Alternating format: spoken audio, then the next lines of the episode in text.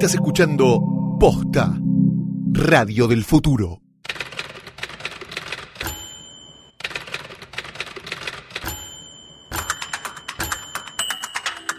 Bienvenidos a un nuevo episodio de Litero 22, el episodio 9 de la temporada 4. Vosotros sois Santiago Calori. Vosotros sois Sebastián Rothstein. Este es el anteúltimo episodio de esta temporada. Sí. Temporada que le hemos dedicado enteramente a analizar arcos de personajes. Y otras cosas que no fueron apareciendo por ahí, pero la verdad que no fuimos. que fueron quedando en el camino. No fuimos, digamos, al hueso igual. Fuimos, nos colgamos un poco por momentos, volvimos a la situación. Hicimos lo que pudimos, viejo. Sí. Con lo que tenemos hicimos lo que pudimos. Con lo que se, con lo que nos dejan hacer. ¿Y qué querés? Mira lo que tengo acá. Viste que es muy de una excusa siempre en el cine. Sí. En general la excusa es como, ¿y qué querés? Mira lo que me da para filmar acá. Y están los actores, los técnicos, ¿no? Sí, sí, sí. Claro, la deshumanización. Bien, eh, como en cada episodio Sí. de Litera 22, eh, en todas las temporadas, el primer eh, segmento, primer acto, a veces le llamamos así, siendo excesivamente ingeniosos con nuestro humor, eh, nos dedicamos medio a hablar de forma informal de las películas que hemos visto durante eh, las semanas que no nos hemos visto. Exactamente. Por lo tanto- Y no nos hemos visto dos semanas esta Dos vez semanas. Por, por un problema. Yo estuve con una, con una descompostura intestinal impresionante y no pudimos grabar la semana pasada. Así que este Rustin en el medio se fue a Mar del Plata y pasaron cosas. Este, no obstante lo cual, vamos a decir quién empieza. Vos, yo. Yo voy a ejecutar la pregunta, que Ah, es la siguiente. Cierto, es verdad. Calori, Sí. ¿qué viste esta semana? Vi um, cosas variadas. Vi cable profundo, vi este pa- stand-up en Netflix.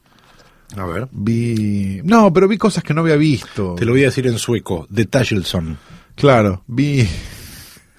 Vi coso, ¿cómo se llama esto? Vi los de Mike Birbiglia, que no los había visto, y me hace reír mucho en su forma así de que parece que no está contando un chiste y después se no vi. él. Es muy, es muy gracioso. Los dos son muy graciosos, los dos que tiene. Eh, y alguna cosa más. Que vi, el, vi ese de Seth Rogen que nunca había visto, que es más como, una, un espectáculo multitudinario de para caridad y no sé qué, me pareció bastante aburrido, por cierto. No lo vi tampoco. Me tiene un poco eh, agotado el género. Yo hace tanto que no veo, yo no veía mucho y ahora estoy viendo mucho y bueno, todavía no me agotó, pero pero me puede llegar a agotar. Me gustó uno de un de un iraní, eso lo conté ya acá, no me acuerdo. Uno que se llama Mo Amer, que no es un iraní, es un este kuwaití en realidad, refugiado de Estados Unidos, qué sé yo, que es muy gracioso porque Ujú. vivía en Texas, entonces habla como latino, parece latino, pero es kuwaití, entonces cosas. Nice. Y después uno de un negro que se llama D.L. D.L. Hughes, que también me pareció que estaba bueno Bien. que mm, tiene como esos chistes maravillosos tipo ¿qué- ¿querés saber querés saber cómo hacer para que la policía entre rápido a un lugar donde hay un loco tirando decirles que hay dos negros en el Starbucks bueno ese tipo de, de, de- de cosas que me, me parece muy bien lo que sí vi este fin de semana y creo que es lo más importante que pasó en- a niveles cinematográficos en la última semana fue el estreno de la nueva película de los Cohen Ah, vía Netflix ¿Nombre? es, este la balada de Buster Scruggs bien.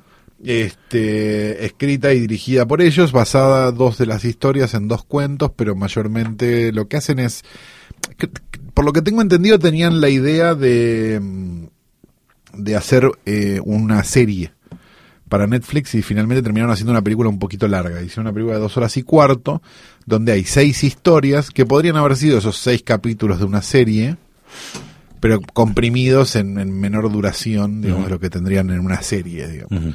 Eh, pasan todas en el lejano oeste, digamos, con ese tipo típico humor de los Cohen, medio que cantan, bailan, pasan cosas, y hay como situaciones como de humor físico y, y- y- y por momentos muy brutales que pasan por comedia. ¿Viste ese momento donde los Cohen y, y Sam Raimi se tocan, ¿viste? Sí, que, sí, que sí, está eso siempre. Eh, porque bueno, pues en la vida real se tocaron, digamos, no, no, no, no sexualmente, sino en, en la fiesta del crimen. Y en, Pero- eh, pero- y en Premonición también creo que no También, están, no, los Cohen son puede ser, productores puede o ser, creo que sí.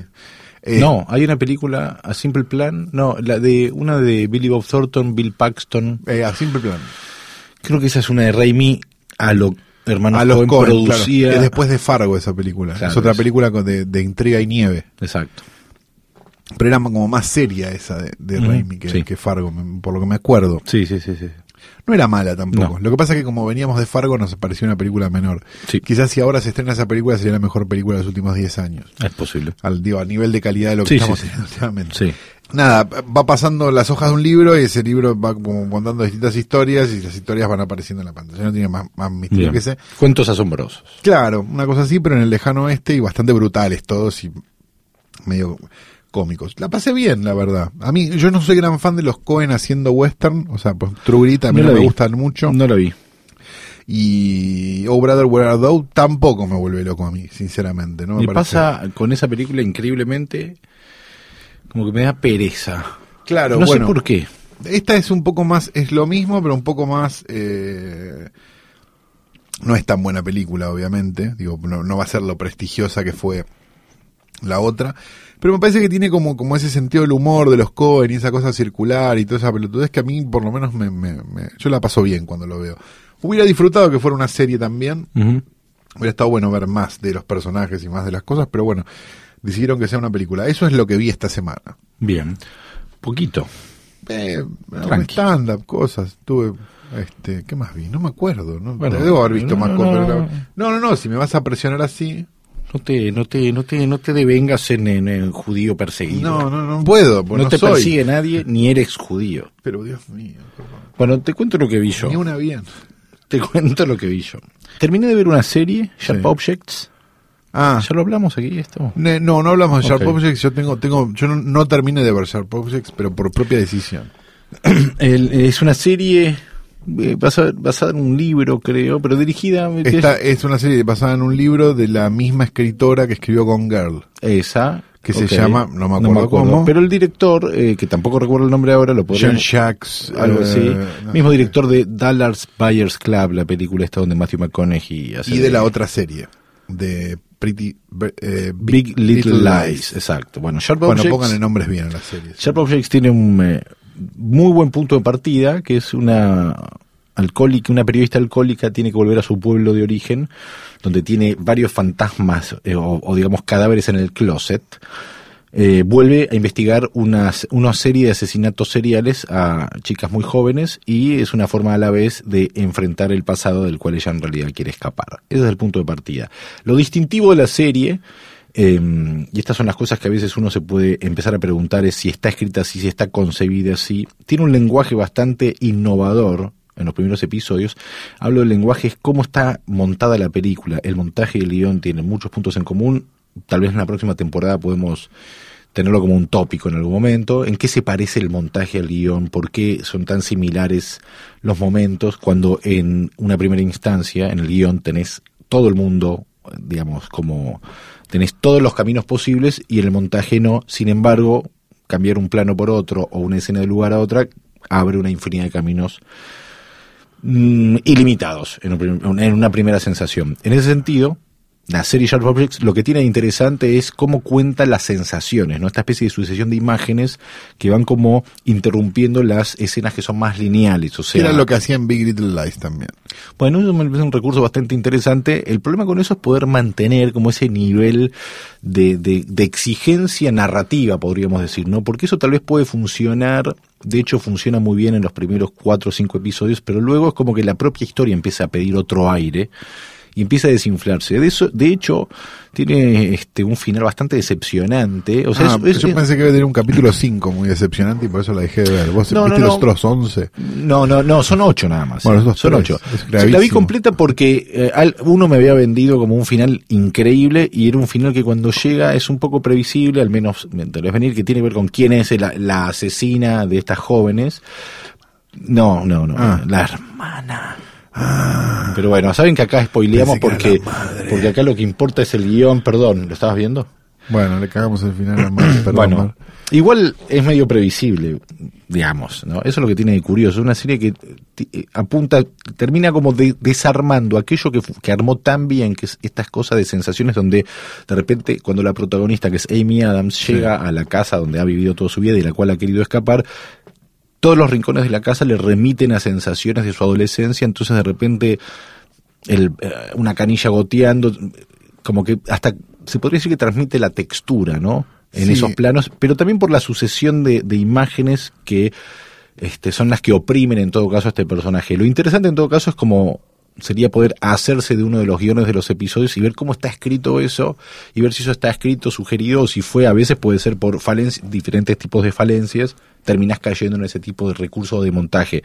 Da la sensación al comienzo que está pensado así, Ah. más eh, la propia historia empieza a pedir otro tipo de registro hacia, no sé, cuando empieza- tiene que empezar como a cerrar los caminos y es donde de repente la serie empieza como a, desde mi punto de vista, a desinflarse y a desarmar un poco este como el tono que venía construyendo. A mí, a mí lo que me pasó y lo que me la hizo abandonar fue como, como una total pasividad de los personajes. Llegó un momento donde ya ella me tenía las pelotas por el piso.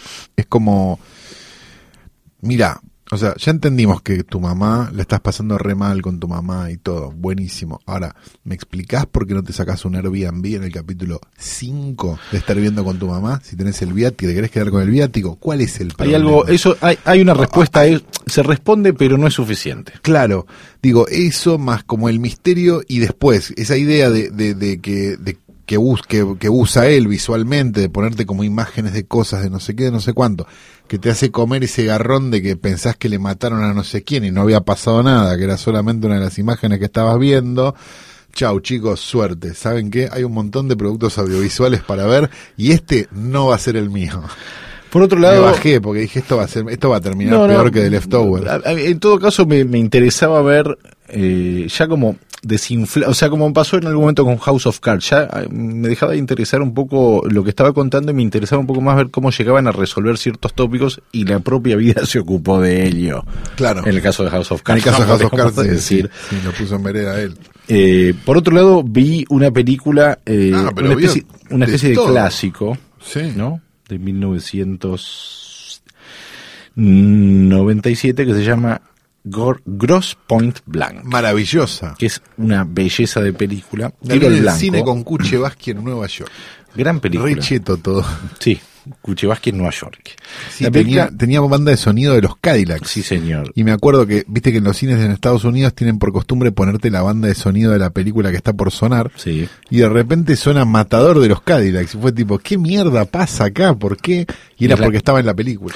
La película dirigida por George Armitage, un director muy interesante, ¿no? que ahora le tengo perdido el rastro, en todo caso después nos fijamos, y está escrita entre otros por también eh, John Cusack, Sí. que es su protagonista, ¿no? Eh, John Cusack en la película eh, se llama Martin Blank, eh, es un asesino a sueldo, ¿no? Contratado, muy perfecto y un perfeccionista, nunca fracasa. Y eh, su nuevo eh, target coincide eh, con la fiesta de egresados, con el aniversario de la fiesta de egresados de su high school, o sea, el reencuentro después de 20 años. Por lo tanto, él vuelve a su pueblo natal, donde además va a llevar adelante este trabajo que tiene por encargo que aspira a que sea su último. Al mismo pueblo llega este un eh, asesino contrincante, un asesino a sueldo contrincante llamado Grosser, que lo hace Dan Aykroyd, que es extraordinario, que quiere armar un sindicato de asesinos a sueldo para que no se superpongan los trabajos. Y en ese contexto, John Cusack va reencontrándose con sus amigos de la secundaria y hay algo como muy eh, interesante que es la de este tipo que llega a esta especie de Martin de, de John Cusack que desapareció del pueblo y cuando vuelve es un tipo más sofisticado con estas habilidades y donde bueno se le empiezan a cruzar este los mu- mundos paralelos que es el de el mundo de, de los as- asesinos en sueldo y esta especie de amor romántico que empieza a aflorar nuevamente con Minnie Driver la actriz eh, bueno Cross Point Blank. Tiene gran algo- gran película. Tiene algo muy divertido la película que es que él tiene como él es muy sincero sobre lo que hace, sabiendo que nadie le va, Le le va- va, a creer. Entonces, como una cosa que hace, soy así a sueldo. Ah, qué gracioso. Y sigue la película, digamos, es como, es- es- eso está súper bueno. Me acuerdo que se estrenaron en paralelo con eh, Romy and Michelle's High School Reunion, la película de las dos descerebradas que van a que van a la, a la, a la reunión también de la secundaria, y eran que prácticamente en la misma semana, una cosa así se estrenaron. Sí. Y la verdad es que se nota mucho la diferencia entre una y la otra. No vi la otra La otra es bastante boba, y esta es como, tiene como algo de esa maldad de los, del cine de los 90, Sí. de, de esa cosa medio comedia independiente, que en una época había un montón, este, que, que está bueno, ¿no? La- hace bastante que no la veo, pero me gustaría volver a ver. muy se la o sea sí, el único problema que tiene la película es su tercer acto es la resolución digamos no el de, el- porque a- a- hay algo que está muy logrado en la película que es el vínculo de él con su mejor amigo con el que se reencuentra, que es, eh, por lo que uno ha leído, uno de los grandes amigos de John Cusack en la vida real se llama Jeremy Piven, conocido también Sí. como el representante de Ari Gold, ¿no? El representante de el, el Entourage este en la serie Entourage, ¿no? Jeremy Piven. El vínculo que tienen ellos dos que se hace muy, o sea, que re- re- refundan esa amistad que tienen, eh, como que queda medio trunca. La película se resuelve de forma un poco acelerada, si querés. Habría que ver en qué contexto terminó haciéndose. Armitage terminó dirigiendo una película más después de esta en el 2004 que se llama La Trampa, que es la de, que está basada en un cuento de Elmore Leonard, que es en Hawái, creo, o algo Es con así. Owen Wilson. Owen Wilson, Morgan Freeman, Gary Sinise, etcétera, y después no dirigió nada más. Vive, no es muy grande. Tiene una película anterior que se llama Rapsodia en Miami. No, Sí, Miami Heat, Miami, no, no, no. ¿Sí? ¿Miami Heat? creo que es. No, Miami Blues. Miami perdón. Blues, es con Alec Baldwin, Sí. que arranca la película que baja de un avión y mata a un Hare Krishna que le quiere vender algo, le dobla un dedo y lo mata, y tiene un detective que lo persigue, que eh, pierde, al cual Alec Baldwin le roba los dientes, la dentadura, y anda desdentado toda la película. Una cosa muy delirante, muy violenta, muy parecida a Gross Point Blank, Sí. un poco más cruda. Este, bueno, un director interesante. ¿eh? Que no, bueno, quizás no tiene más posibilidades de hacer más películas ahora, ¿no? Por cómo está la cosa. Sí, en el Inca, dice usted. En el Inca, sí. En este episodio 9, el Nueve. anteúltimo, de Letra 22, temporada 4, Sí, todo cierto. hemos decidido eh, concentrarnos en un personaje que se llama, le vamos a decir John, pero ¿cómo se llama? John. Su nombre real es, eh, te lo digo exacto, Ah Hong. Ah, John. Le vamos a decir John en homenaje a- al dueño de Radio en Casa, ¿no es cierto? Sí, a John. A John. Exacto. Toma. Ahí tenés, ¿eh? Tu cara. Eh, el protagonista de la película El Killer, The Killer, The mil- Killer, de- 1989. Dirigida y escrita por John Woo. Correcto. ¿En- ¿Te recuerdas en qué cine la viste? No la vi en cine esta película. Ah. No. Yo la vi en el Paramount. No, yo no la, no la vi en cine esta película. ¿Ubicás el vi cine Paramount? En cine, me parece. Alguna china vi en cine, pero no vi... Sí, el Paramount, claro que sí. Vi... ¿Qué vi en el Paramount? Critters 2 vi en el Paramount. Ah, bien. No, esta, yo, esta la, la tanda John Woo las vi en video, pero porque no... Por edad. Creo que por edad. Eran muy violentas, prohibidas para menores de 18 o 16, algo así. Y venían junto con las de karate, creo. Era como una cosa medio... Entraban por casualidad, ¿o no? Esta me parece que tiene que ver con que era la más for export de las que había hecho John Woo, hasta que después empezaron a conocer las, Las anteriores, anteriores, que también. que también eran bastante for export. Quiero decir que mm, la historia trascendía al punto tal que podía verla, como diría Hitchcock, ¿no? Un, eh, un, un chino, en ese caso sería un argentino, en un cine en la calle Lavalle, y entender la película. La película es muy simple, de todas formas, y el arco de este personaje es este hay algo que tienen a veces las películas orientales que es una simpleza este, envidiable, ¿no? Sí. En el seteo de las situaciones o en la presentación de los personajes. Hay, hay, digamos, el cine for export de John Woo empieza unos años antes, en 1986, en realidad, con A Better Tomorrow. Después viene A Better Tomorrow 2, después viene El Killer. De- digo, hay algunas en el medio, pero digo, las importantes. Digo, viene Una bala en la cabeza. Y después viene este Reto a la Ley y Hard Boiled, que es como más o menos la, la filmografía de, de Hong Kong, de John Woo, eh, más for export y la que más vimos. Después se va a Estados Unidos, hace Hard Boiled, hace Hard Hard Target, Target. perdón, Broken Arrow y Face y Off. Face Off y Misión Imposible 2 y demás, pero pero lo lo importante me parece que digamos la, la carne y las papas de la filmografía de John Woo son esos esos cinco o seis años entre 1986 y 1992. Así que ahí es donde donde están las películas que que todos aprendimos a amar, quizás por por tener una banda de sonido incorrecta, por tener una, un exceso de zooms y de y de, Y de palomas blancas. de palomas blancas y de, y de- y de planos en ralenti, pero que pasado el tiempo, me parece que era una de las cosas que comentábamos cuando cuando nos sentamos a, a hablar de la película acá antes de grabar, era sigue siendo una muy buena película, sigue siendo un sí, peliculón. sí, sí. Está muy Entonces, buena. digo, hay algo que, que, mm, que había, había algo como muy de cine clásico, me parece, en, en- en el planteo y en cómo lo contaba Wu, que, que, que hizo que la película envejezca bien. A pesar de que la razón por la cual nosotros la traemos acá a la mesa también es porque es un melodrama. Absolutamente. Digamos, y sí, porque nos gustaba la idea de, de, de hablar un poco de melodrama y de estas cosas como totalmente este, llevadas a, con el volumen a 11, digamos. Sí, sí, sí. Pero desde un lugar que no fuera, este, no sé, cumbres borrascosas, sino que fuera algo como más esto. La película funciona por muchas cosas, pero sobre todo porque tiene un trío protagónico que funciona a la perfección, ¿no? Tenemos a este asesino a sueldo, De buen corazón. de buen corazón, John, John, el querido Chow Yun Fat. Chow Yun Fat. Tenemos luego a Jenny, ¿no? Que es la cantante. Exacto, Jenny, la cantante que eh, de, de nombre de pila, Sally Ye. Sally Ye. Y tenemos al policía, el inspector Li Ying, Lee Jin, que es Danny Lee, que también está en un montón de películas de, de, de- junto con Chow Yun Fat en otras películas de, de John Woo. Una de las cosas que hace que una historia con eh, tres personajes, con este, un triángulo protagónico funcione, es las fuerzas antagónicas que mueven a estos tres personajes. Y no pueden ser más antagónicas de tres fuerzas, pues son perfectas. O sea, tiene como un nivel Perfectos complementarios. exacto. La forma en la que es un policía, un asesino y una chica que fue cegada por el, por el asesino, que quiere pagarle un trasplante de córneas con el dinero de su último trabajo, sin saber que este último trabajo en realidad va a estar, este, ¿cómo se llama? El- la, la tríada, digamos, la mafia va a querer, este, matarlo, en realidad. Y el policía que intenta que la chica entienda que este señor que tiene tan buenos sentimientos, porque ella no está pudiendo ver, es la persona que lo cegó y demás, y hay como una cosa de... Eso es. No hay un interés afectivo por la chica de parte del policía, pero sí hay un interés afectivo por parte de Chow Yun Fat. Entonces hay como algo... Y Es un triángulo perfecto. Sí, realidad. porque aparte del triángulo amoroso en realidad funciona donde el tercero del triángulo es el policía, Claro. porque en un punto el policía, no digamos, no es que se enamora de John, No. pero hay algo de Hay- fraternidad no, sí, claro, hay un bromance total entre ellos dos. Sí, claro. y funciona. Saquemos a la ciega esta de acá. Exacto, Claro, sí. funciona sobre todo porque los dos en el mundo en el cual se mueven son iguales y tienen las mismas frustraciones. Digamos que Porque los dos en su mundo hacen bien las cosas. Pero la- sí, pero a la vez, al ser, para convertirse en héroes, hacen bien las cosas, pero eh, contra las instituciones que Exacto. contienen, digamos, a estos personajes.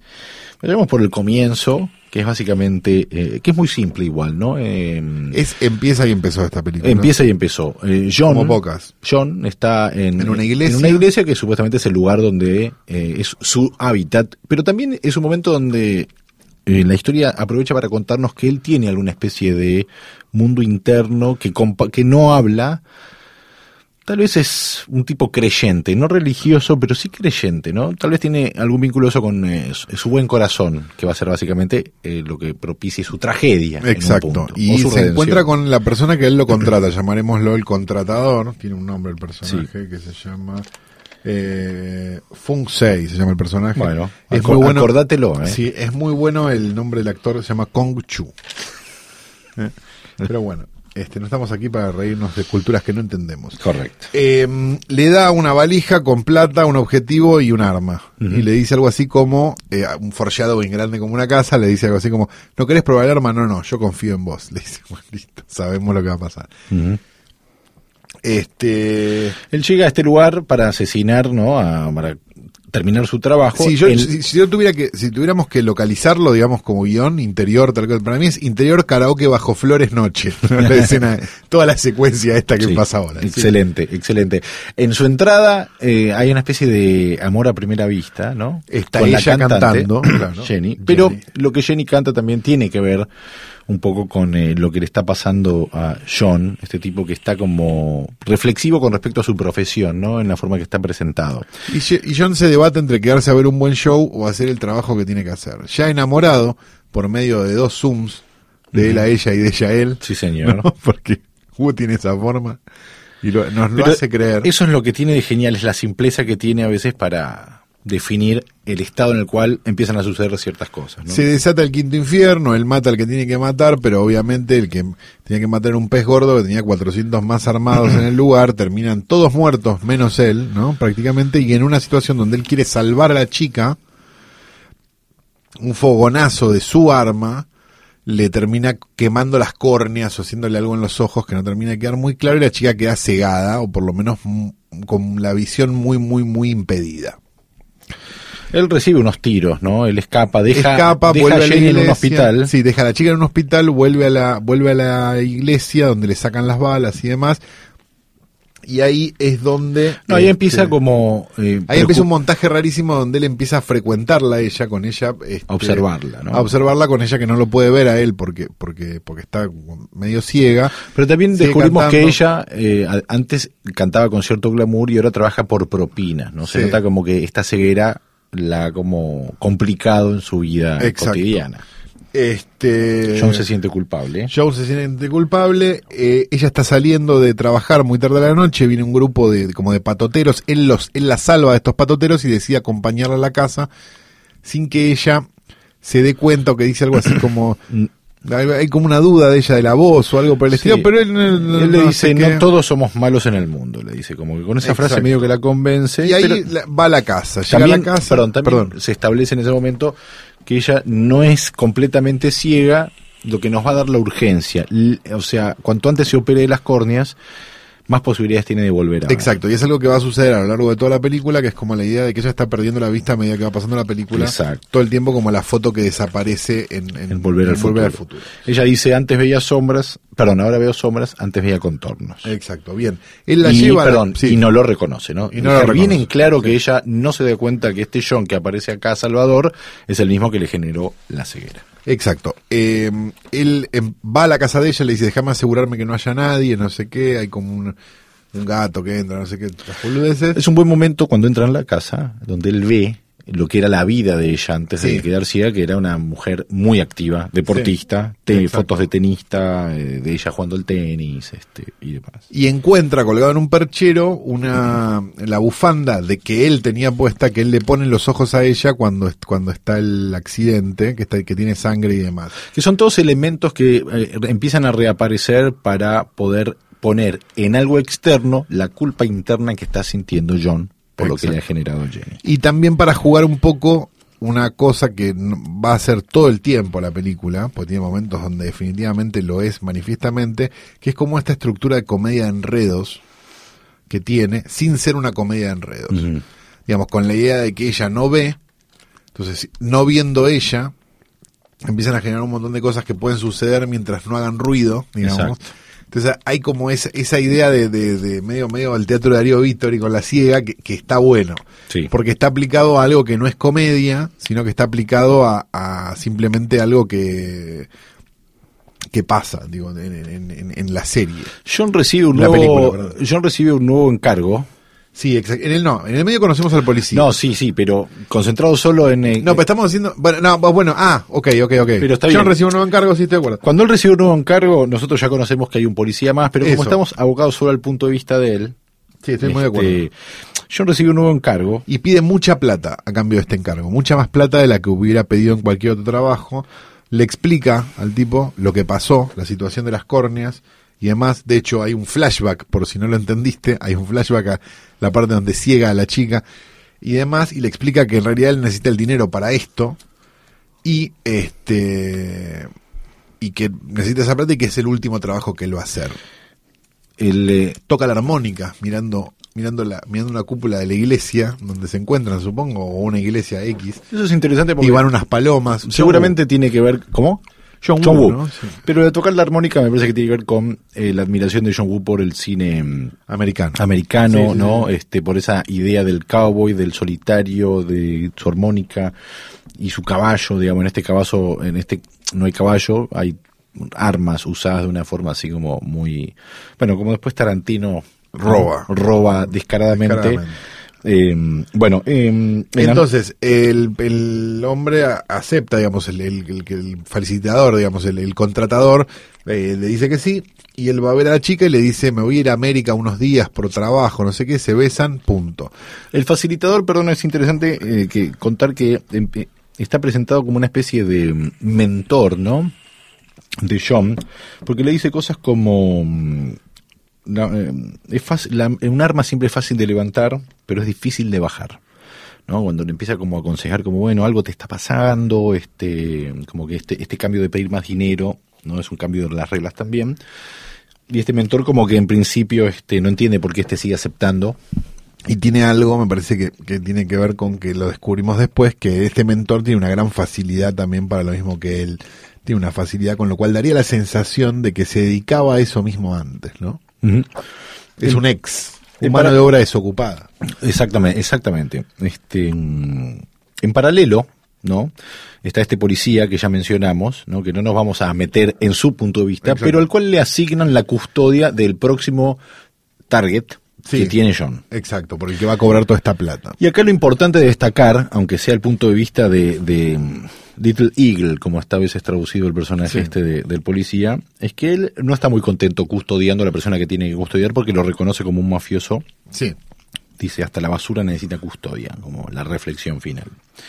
me gusta lo bien que lo manejan. Lo que deja en claro como que él tenga esa posición es que estos antagonistas que van a colisionar en cualquier momento tienen un sentido del deber muy claro y que son nobles para con su profesión y su código, Sí, que entra en conflicto con todo el entorno. Los dos van a tener prácticamente el mismo conflicto y van a ir acercándose cada vez más y necesitando cada vez más a medida que en realidad se están buscando todo el tiempo. Es una especie de Tommy Jerry, ¿no? De juego de gato y ratón sí, como ese hit de Michael Mann. Total, ¿no? sí. Funciona de formas muy similares. sin duda. Eh, John mata al target que tiene asignado y viene una, Y viene una extens- extensísima persecución en lancha. Excelente. Muy buena. Mejor que la de, mejor que la de Face Face Off. Sí. Y John termina escapando. Eh, en la escapada se da cuenta que hay una emboscada. Exacto. Cuando él tiene- llega a la costa están esperando para matarlo. El tiroteo que se genera por esta emboscada hace que eh, pasen dos cosas que cambian el rumbo de la película. Una es una explosión que hace que llame la atención a los policías que venían persiguiéndolo.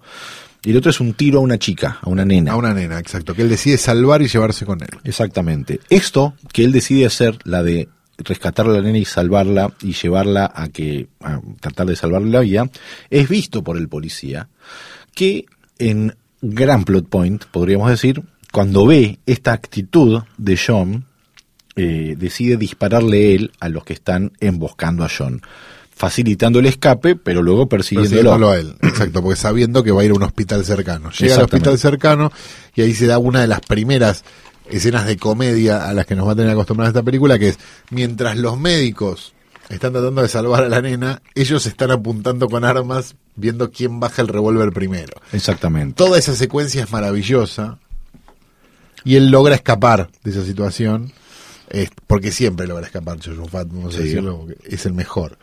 Sí, Este, tiene su sentimiento de culpa se profundiza por el tiro que recibe la nena y llama a, a su proveedor, Mentor. ¿no? A su mentor. y le dice llévame la plata. Llévame la plata ya. está.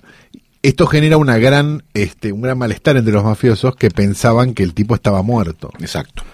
Este, al, en paralelo los policías hacen, atan cabos de una manera muy de película china, donde dicen si, No, primero lo si que salvó antes- a la nena, hacen esa, esa teoría de si salvó a la nena, entonces debe estar, debe seguir viendo a la cantante si es la misma persona, porque hacen como una, o sea, tratan, el, el- el patrón sería el buen corazón del tipo. exacto, y ¿no? ven como unas escenas del crimen similares y demás. Exactamente. También deja muy claro la película la presión que hay sobre el policía para dar con él. Es importante esto porque estos dos antagonistas van a funcionar de forma tan complementaria que las motivaciones de ambos y los obstáculos de ambos están tan claramente funcionando en la historia que el enamoramiento es inevitable, digamos, entre ellos dos, ¿no? Sí, sí, sí, sí, sí. La atracción eh, por opuesto. El facilitador va a llevarle la plata, pero en realidad va a matarlo. Cuando está por matarlo se da cuenta que él le sacó las balas, ¿no? Está esa Exacto. situación. Se, ar- se arrepiente y demás y deciden, eh, eh, como en una situación medio medio rara, deciden eh, No, lo, lo- apura para aliarse. sa- esa- lo- en principio lo apura para saber quién, quién, quién lo mandó a matar y por qué. Exacto. Porque viene una gran emboscada de vuelta de la, de la mafia, empiezan a entrar todos y todos pa, pa, pa, pa, pa, pa, pa, pa, mata a todos menos al que lo contrató y a partir de ahí lo convierte en un aliado. Exacto. Él quiere saber por qué lo quieren matar y le dicen que es porque comprometiste tu identidad. En un momento hay un momento muy bueno que lo define a John, eh, una acción que tiene que es que cuando está medio atrapado eh, le apunta a su mentor, ¿no? Antes de que se, digamos, refunden esa amistad más, en- más pareja y no tanto de mentor y alumno, sería el momento donde el alumno lo supera a su mentor, que es cuando eh, queda el mentor a merced de, el- de un tiro de John Sí. y el mentor le dice, vos siempre este, no tenés más balas. Y él dice, siempre guardo una bala ¿Para matar a alguien o para matarme a mí? Y se va, y ahí le dice, no, no, pero quiero saber, medio, medio a lo Clint Eastwood, ¿no? Que dice, a ver, pero quiero saber si tenías una bala más. Clint Eastwood, Clint Eastwood o Harry, Callahan hubiese disparado, Sí. como hace en Harry el Sucio. Acá no, acá como que mm, carga Saca el arma bala. y saca la bala, exactamente. Bueno, la cuestión es que, em, por haber comprometido su identidad, John es que está siendo perseguido. Y la- a la pregunta del mentor es ¿por qué no te fuiste? Nosotros sabemos la respuesta. Porque necesita el dinero, porque se siente culpable por haberle herido la visión a Jenny. Exacto, el policía vuelve a atar cabos, esto rápidamente, pero digo, vuelve a atar cabos y descubre que en la, en la escena del tiroteo, que era la casa de él, encuentra el cassette de Jenny, empieza a escuchar el disco de Jenny, hay un pa- montaje paralelo muy chino también, donde aparece él y aparece Chau Chun Fat y no sé qué, no sé cuánto, y se da cuenta que lo que tiene que hacer es seguir a la ciega para encontrar al tipo. Va a la casa de la chica, y este llega, o sea, llegan los dos al mismo tiempo, hay como una situación donde, donde se están los dos apuntando con armas mientras ella se hace la que no Lo que no ve, la que, que no no ve, la entiende, que no entiende lo que está pasando hasta ya muy este hasta que finalmente Chow Yun Fat por una serie de cosas logra escaparse de los dos policías que lo habían ido a buscar. Este, los policías con Jenny le cuentan la verdad de Sí, él y ella no que- termina de querer entender o demás. Ahí Antes que John escape, está bueno dejar claro que esa situación que se da donde los dos se apuntan como, tal vez el imaginario tiene más presente eh, A Tarantino. a Tarantino con todos los hombres calle. apuntándose armas con armas. Bueno, en este caso, lo que queda muy en claro es que se caen bien los dos. Sí. En ese momento ya está como que los dos también, los dos personajes está bien con gracia la situación que están atravesando, la de apuntarse, ¿no? Los dos, Sí. en el medio de esta situación donde ella no puede ver bien. Entonces, más que disimular eh, el conflicto que es esta búsqueda de si este es el tipo que mató y cómo este tipo va a escapar, lo que también están disimulando es que tienen dos armas apuntándose, es casi coreográfico, ¿no? Ajá. Cómo se van moviendo en todo Sí, el sí. espacio. Eh, bueno, hay una persecución en las terrazas, ¿no? Que es cuando. John escapa. Exacto, hay escapación de los dos policías y demás. La tríada contrata a un nuevo killer para salir a matar al viejo killer. Ajá. Sí, señor. Hay un tiroteo en el estacionamiento, hay una serie de cosas, este John, y sea, termina escapando John con el con el que lo contrató a una casa segura en las afueras. hay un, hay un vínculo entre John y Jenny que a mí me remite a la película de Raúl Walsh, Sierra Alta, no sé si la Sí, tenés presente. No me la tengo presente, pero me acuerdo. Es Bogart, un eh, asesino a sueldo de buen corazón que decide ayudar a una chica a, un- a juntar dinero para una operación para que vuelva a caminar bien porque tenía un problema en una pierna y lo hace creyendo que con eso va a conquistar el corazón de ella, pero ella ama a otro hombre y en eso deviene la gran tragedia de este personaje en Sierra Alta, eh, Mad Dog, eh, se llama el personaje de Bogart. Bueno, hay algo similar en esto de, de- del asesino despiado y un buen corazón en alguien discapacitado o imposibilitado, etcétera. Eh, John prepara esta emboscada, como decías vos, a- al capo de la tríada y lo termina ayudando, para su sorpresa, su eh, mentor. Y ahí es donde se escapan y se refugian en una casa hermosa. ¿no? segura como al lado del mar y una especie de refugio, sí. Exacto. Y tienen una charla muy eh, amena sobre cómo, so- so- sobre que están grandes, digamos, como esta idea de que le dice algo así como el mundo cambió y nosotros estamos muy nostálgicos, le dice algo así. No, no, no, no me acuerdo si es literal lo que estoy citando, pero este, hay algo de, de, de que los dos están retirados, digamos, lo- los dos, tanto por, por dos razones distintas, digo, uno porque quiere y el otro porque no le va a quedar mucha más opción, digamos, están los dos retirados y eso es como lo que, lo que genera la situación. John llama a Jenny. Exacto, ¿no? llama a Jenny y Jenny está obviamente con los policías, pero le dice que algo Que hay así- que viajar a Singapur esa noche porque hay unas corne, hay unas córneas que llegaron. Exacto. Y que te veo en el aeropuerto. Y que hay, claro, hay que viajar y es, y es obvio, o sea, nosotros espectadores sabemos que es un que es una trampa y él supongo que también supone que es una trampa, entonces decide armar una No, él en un primer momento, después vamos a descubrir que él está un paso adelante. No, no, no, claro, él, claro, en el claro. diálogo que tiene con el mentor, el mentor le dice, vas a ir, y el mentor le dice, y, y John le dice, nunca me mintió. Y del otro lado, el policía le pregunta a Jenny, ¿va a venir? Y ella no puede responder. O sea, hay algo que es interesante que es cómo están unidos todo el tiempo el policía y John, el policía y el asesino a sueldo. Eh, John usa el clásico decoy ¿no? en el departamento, en el, en el en el aeropuerto. Manda al amigo a hacerse pasar por él como medio tapado, haciéndose el que se está no sé qué, y él aparece por otro lado y se termina llevando a la chica en medio de un La chica que empieza, perdón, a gritarle, cuidado es una trampa, cuidado Sí. es una trampa, ¿no? O sea que sí. la pone en el lugar donde le mintió pero se arrepintió. Ajá, Entonces, bueno, es buena de vuelta. es buena de vuelta. Y finalmente, Sí. eh, en esa escapada, ¿no? John se confiesa ante Jenny. Básicamente lo que le confiesa es que no quiere matar más, pero también le confiesa quién es y qué hizo y qué hace de su vida. Ajá. Y simplemente le dice no quiero matar más. O sea, ya finalmente verbaliza de forma explícita cuál es su objetivo, no solo con este último trabajo, que ya está más enmarañado, ya no es solamente cobrar el dinero, sino es básicamente terminar con una tríada para tratar de tener una vida más tranquila. Exacto, el que lo contrató vuelve a la casa donde ellos están viviendo ahora, que es la casa donde, está- donde están escapando, y le dice que va a buscar la guita. ¿no? Este, mm, El manager está siendo seguido por eh, los policías, ¿no? Que están exacto, que terminan uno, el policía nuevo, porque el policía vi- al policía anterior lo sacan de su puesto por hacer demasiados por después de lo del aeropuerto, si no me equivoco. Entonces hay un nuevo policía que termina muriendo ahí al toque por una serie de cosas, y te- pero, pero en su lecho de muerte le dice exactamente la localización de dónde está esta persona. Exacto. Él decide ir por la de él, no va con, lo- con el resto de los policías, va en moto de hecho y llega a la casa y demás, y se vuelve a dar una nueva situación de enredos, Sí. ¿no? donde se apuntan y cosas y demás. Sí, a todo esto Jenny va decayendo, ¿no? En su salud Cada vez, visual. exacto, sí, cada vez Jenny ve menos, esto también es importante. Y mientras están en este enredo que decíamos hace un minuto, de, de, de, de la nuevo enredo del policía, Jenny, las armas, todos nos apuntamos a todos y demás, llegan las tríadas que venían siguiendo al señor de la guitas también, este, para tratar de, y vienen montones de, que o una vez más terminan, este, todos muertos, salvo el policía y Chow Yun Fat que deciden Escapan. escapar. Eh, en la, y, y se van a como a refugiar a la iglesia, que es el Exacto. espacio donde que supuestamente John maneja con mayor seguridad. Exacto. En la iglesia como se genera como eh, la verdadera hermandad entre estos dos personajes, ¿no? Exacto.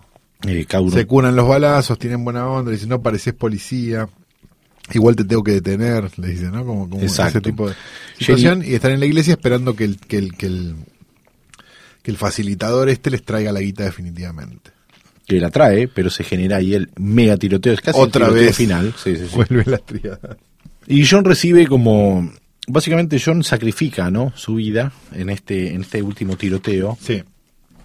Eh, una vez que en esta en esta especie de bonding que tiene John con el policía, donde le pasa medio como el legado de lo que va a tener que seguir haciendo es si a mí me pasa algo, te pido por favor que la lleves, que se te lleves el dinero y lo operes y demás. Y en este último ataque de la tríada y, de, y del el mega tiroteo que se genera al final, Chow Yun Fat queda ciego. Chow Yun-fat queda ciego, como que empieza a hacer como nada, una especie de, de, de- de- vuelta, ¿no? De vuelta circular de lo que él generó se le genera a él y le dice una última frase al policía, le dice, esta es la primera vez que estoy haciendo lo correcto, no me vas a ayudar en cuanto a llevarla y seguí como el camino que a mí me quedó. Y él queda ciego tratando de encontrarla a ella y ella tratando de encontrarlo a él a pocos, a menos de un metro, pero se pasan porque no se ven. Y es una situación como muy patética, romántica, Y patética, ridícula a la vez, ridícula sí, a la sí, vez. sí. Y además, mientras el policía decide ir a darle muerte al, al, al jefe de la tríada y suponemos este Que va a terminar todo pagar bien. el trasplante de Jenny.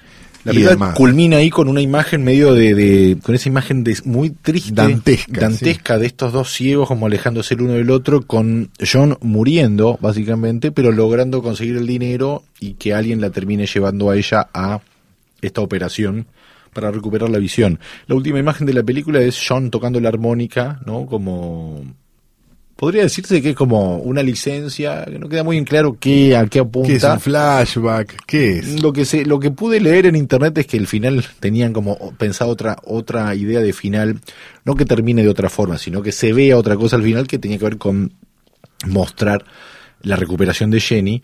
Pero bueno, Jenny, la actriz de Jenny es una famosa cantante Sí. hongkonesa y no estaba disponible para filmar y dijeron, bueno, pone a Chow Yun-fat tocando la armónica. Y sí. Y así es como a veces eh, las grandes ideas pueden sufrir extrañas mutaciones. Por eso a veces es divertido cuando uno de repente puede leer análisis, llamémosle así, críticas y demás, ciertas opiniones sobre los guiones, ¿no? sin eh, desconociendo como tiene un buen guion, que en un punto no significa nada.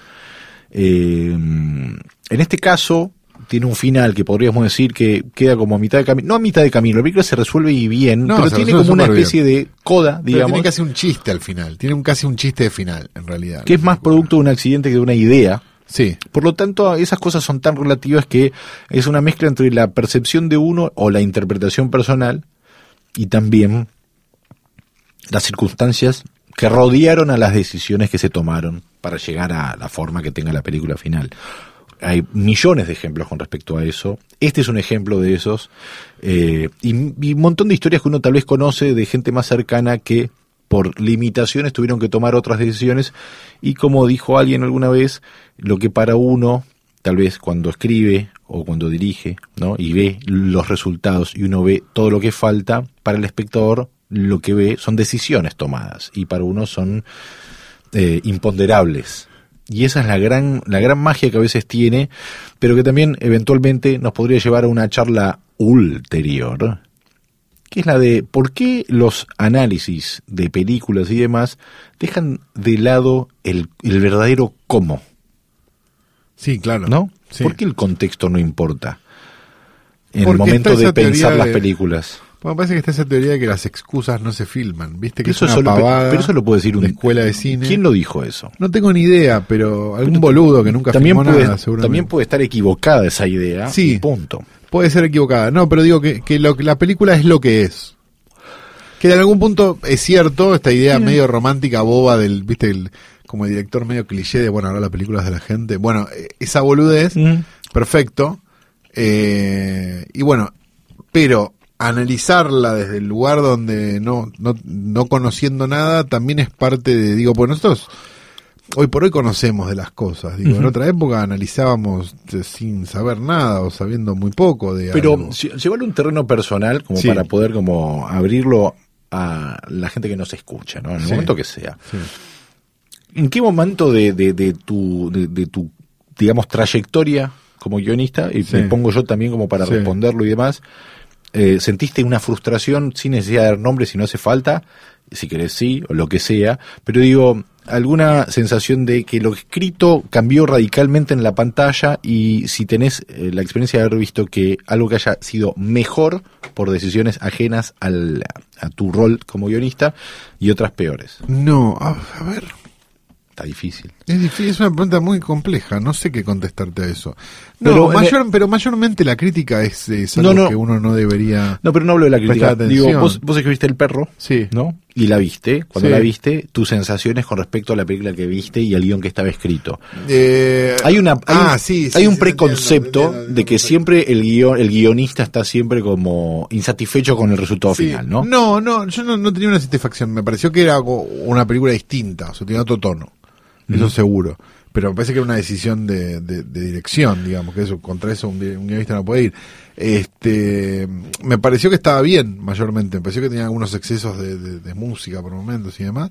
Pero, pero que, pero que el producto para lo que querían, evidentemente, estaba bien. Pero tuviste Entonces, la no- sensación en alguna escena de decir, ah, esto, esto, qué bien que quedó esto, cómo se Sí, elevó. sí, sí, sí, sí. Y a la vez también tuve la sensación contraria, que era como, ah, esto sí hubiera sido con más comedia. Porque hay no, una- digo, sí, sí, eh, sí, eso también, esa sensación también la tuve. hay, una, hay una especie de, de- de preconcepto de que de esto que decía antes, que uno está siempre satisfecho cuando ve el guion hecho- realizado por otro director. Pocas veces se habla de las veces que, y no es por hablar bien de los directores, pero es por hablar bien de, a veces, las formas de escribir y cómo eso, el guion como guía, ¿no? Te lleva a que la película de repente funcione de tal o cual forma. Voy a dar un solo ejemplo, porque habla bien de mí. Bien, excelente. ¿Te gustó? Es la que va. Que, él- que es Deberías tener Twitter. No, gracias. Que es básicamente eh, en 20.000 besos, el Sí. comienzo de la película tenía todo un reencuentro entre dos amigos con una escena larguísima de diálogo, ¿no? De, don- donde un personaje explicaba por qué se había separado y el otro lo escuchaba y estaba como un diálogo que no estaba mal, que estaba muy bien eh, actuado cuando se hizo, pero en el montaje final se sacó todo el diálogo y la, y la escena se contó solamente con el reencuentro, la mirada y un abrazo. Es, esa acción, ese abrazo, esa mirada y ese abrazo contenía en un punto todo lo que se habían dicho los personajes. La pregunta, como aprendizaje, sería, ¿ese abrazo tuvo ese componente porque antes existió ese diálogo? ¿Podría haberse escrito esa escena sola diciendo, personaje A se encuentra con personaje B, se ven, se abrazan, pero hay una emoción que hay que describir de alguna forma?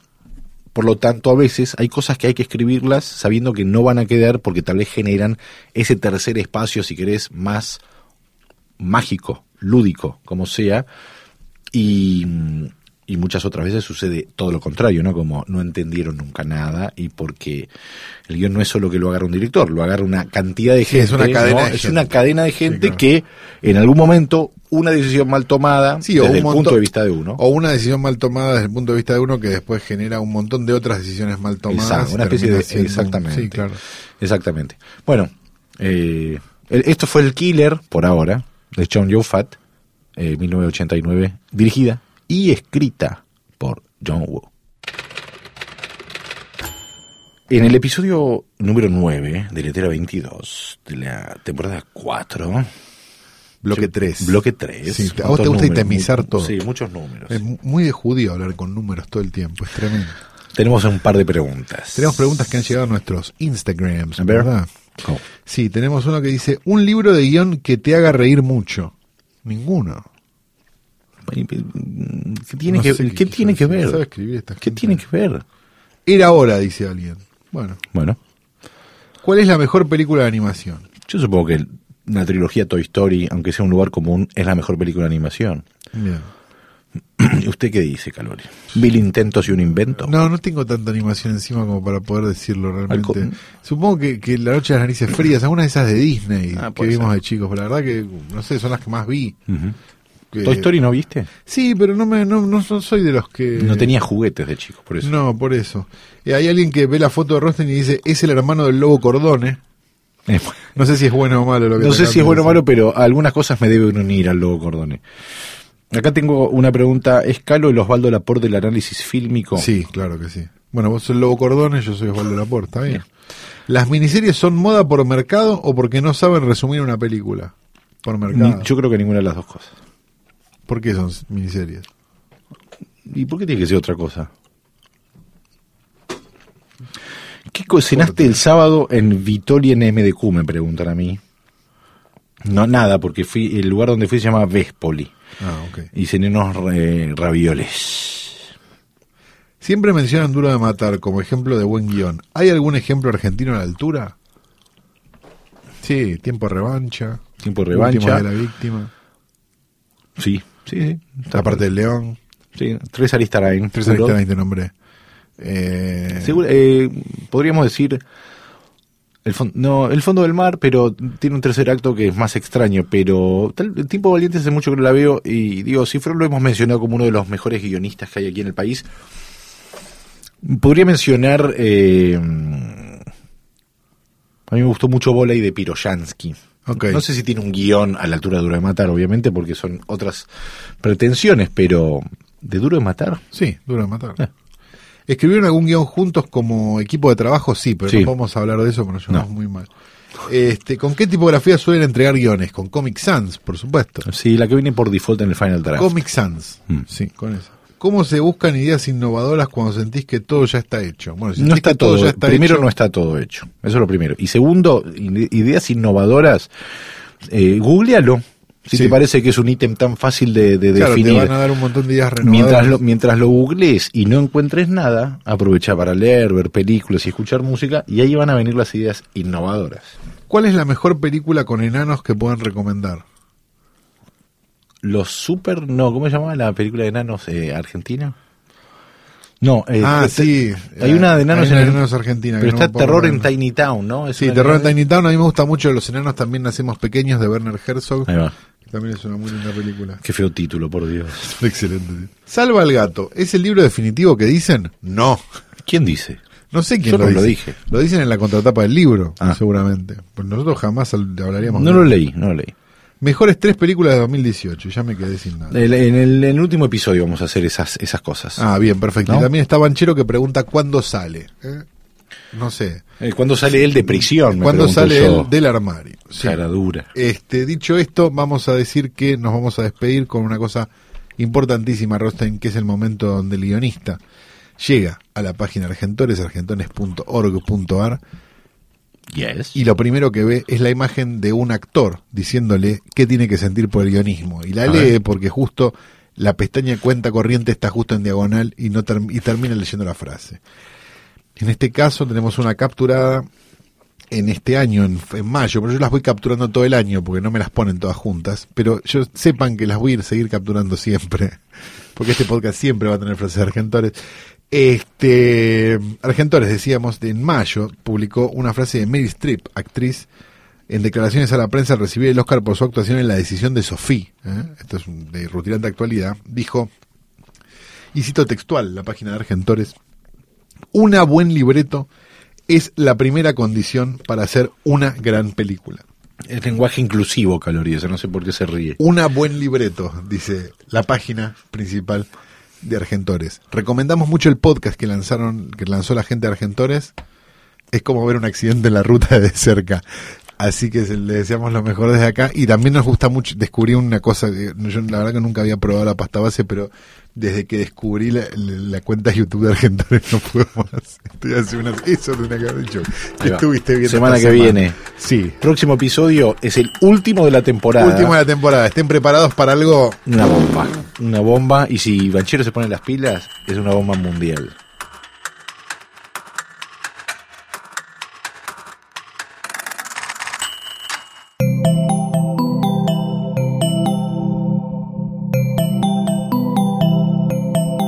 Estás escuchando Posta, Radio del Futuro.